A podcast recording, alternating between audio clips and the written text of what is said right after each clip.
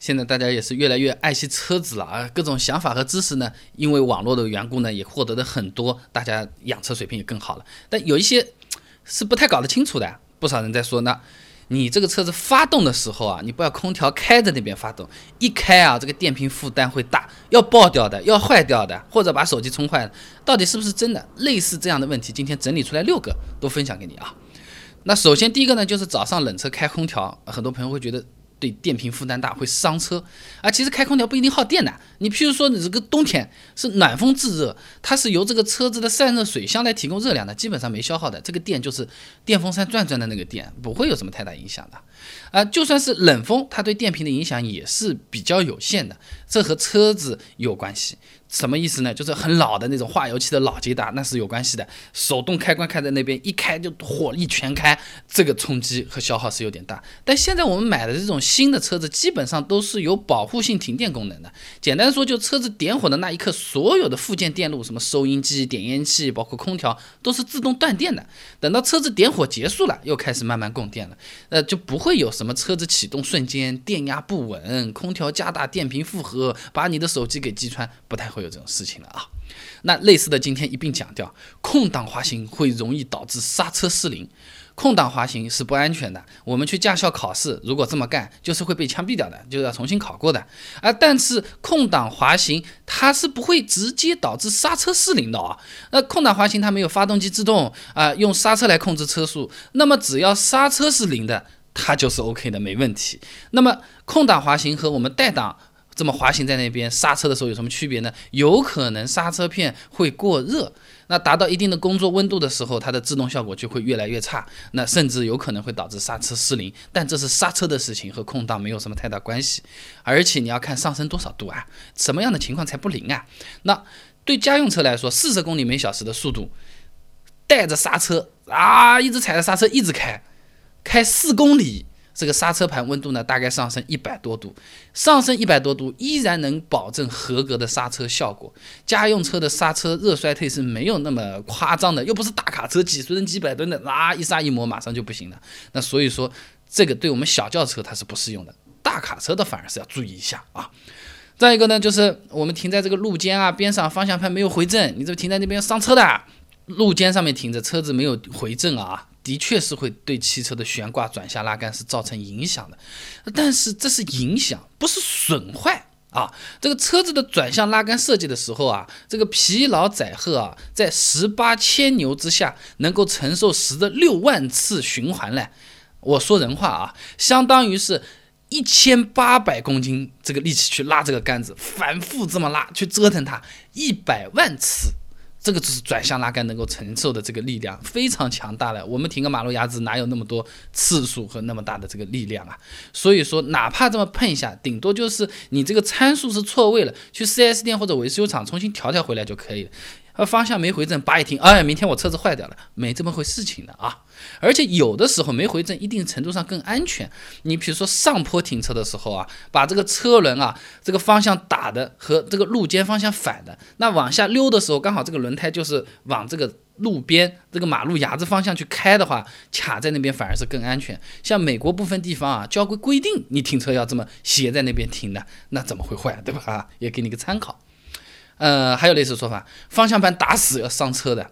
那么方向盘它其实，你如果什么东西都不用，你方向盘是打不动的，它是有助力系统才行的，不然话几吨你这么去磨，吃得消的。那么它的助力系统基本上是三种：机械液压助力、电控液压助力和电子电动转向助力。尤其是后面两个带电的，你有可能比较混淆，不重要。今天讲的是什么？不管哪一种转向系统，你方向盘打死都不会伤到这个转向泵或者是转向拉杆。那从机械原理结构来讲呢，方向盘打死属于车子的正常消耗。啊，因为这个方向盘它其实里面是有个叫限位器的东西啊，这个方向盘转到一定的方向角度就不让你再转下去了，就好像我们阳台里面的那个铝合金窗上面这个玻璃移门一样的，移到那边要么全打开，要么全关上，你不会移着移着整块玻璃掉在地上的，它肯定是给你卡牢的。那这个限位器就是保护我们不打过头，那只要限位器没有给我们一方向打下来打坏掉，那基本上它是不存在真正意义上伤车程度的方向盘打死的，所以你放心的打在那边。就好了啊，那么还有这种类似的说法了呀，今天全部说说完嘛，好了，那油表灯亮了再去加油是伤这个油泵的，很多人都说对吧？那么油泵它是通过燃油来进行冷却的，没错，所以大家会觉得没什么油，这个油泵不就没法冷却啦，就烧坏啦？但其实这个油泵它更像是一个水管，这个电机呢是在这个水管中间的，通过这个水管不间断的燃油来冷却。简单的说，就是只要这个燃油正常的流过了这个泵，这个泵就是可以正常散热的。不是说泡在油里面能够降温，而是说这个泵把这个油从这头打到发动机，只要正常再打，它就是有冷却功能的。和这个油箱里有多少油啊，关系不是很大的啦。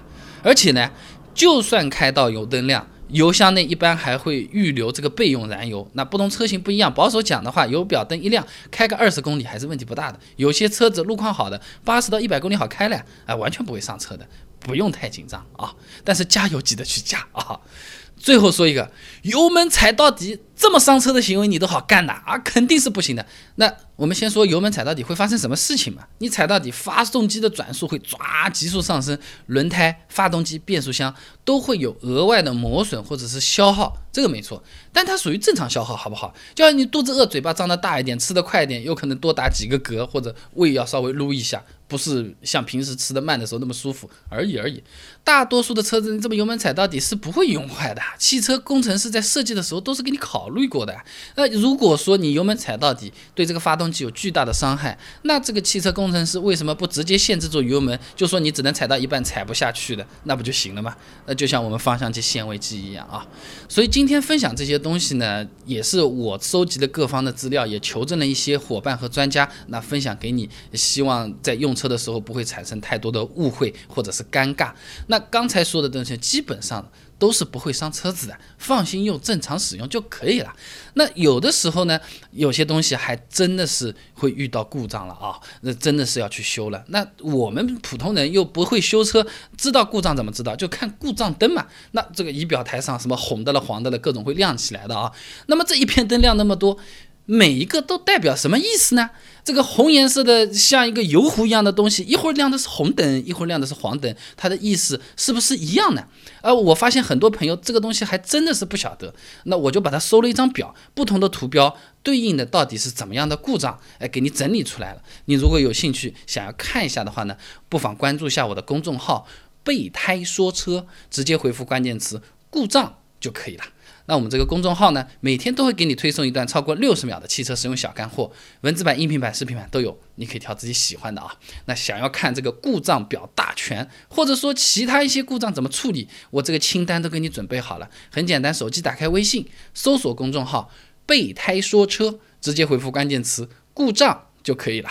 备胎说车，等你来玩哦。